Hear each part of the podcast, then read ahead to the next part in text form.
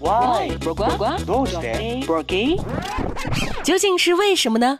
用知识撬开新商业的大门，外星人来了。本栏目由三十六克高低传媒联合出品。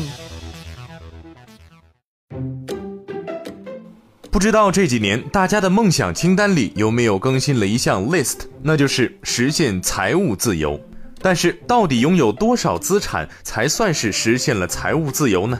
有人说是五十万，有人说是一个亿。要想回答这个问题，首先需要我们真正明白什么是财务自由。财务自由顾名思义，就是当你不工作时，也不必为金钱发愁，因为就算你不工作，被动收入或者隐性收入就能完全覆盖或远远超出你的开支。理解了什么是财务自由之后，就可以回到现实操作的层面了。到底有多少人民币才能走上财富自由之路呢？这是一个复杂的问题。胡润曾对财务自由的实现给出了一个数字：一亿元。他认为，一亿元之后再多的钱就没有必要，说白了就是花不完了。但对于普通人来说，如果按照一亿元的标准，财富自由就是个伪命题。实际上，财务自由没有确切金额，它只是一个相对数字。如果你的欲望无限膨胀，那么再多的钱也填不满。如果你能从本职工作以外的途径赚到足够你日常开销的钱，你就已经财务自由了。那么，平凡如你我，该如何做也能实现相对的财富自由呢？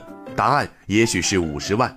这个数字是怎么算出来的呢？根据国家统计局的数据，今年上半年居民人均消费支出，上海排第一，是两万一千三百二十一元；北京排第二，一万九千六百七十元。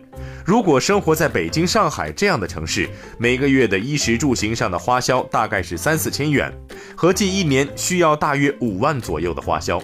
当然，这是平均水平。如果你的生活目标就是小而美，那么你只需要有五十万元积蓄，按照年化百分之十的利率来投资，就可以实现财务自由了。但这只能算是入门级别的财务自由。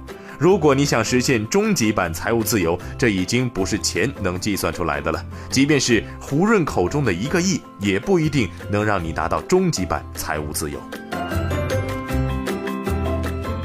实际上，我们之所以心心念念想着财务自由，无非是想自由地支配自己的生活，做自己喜爱的事情。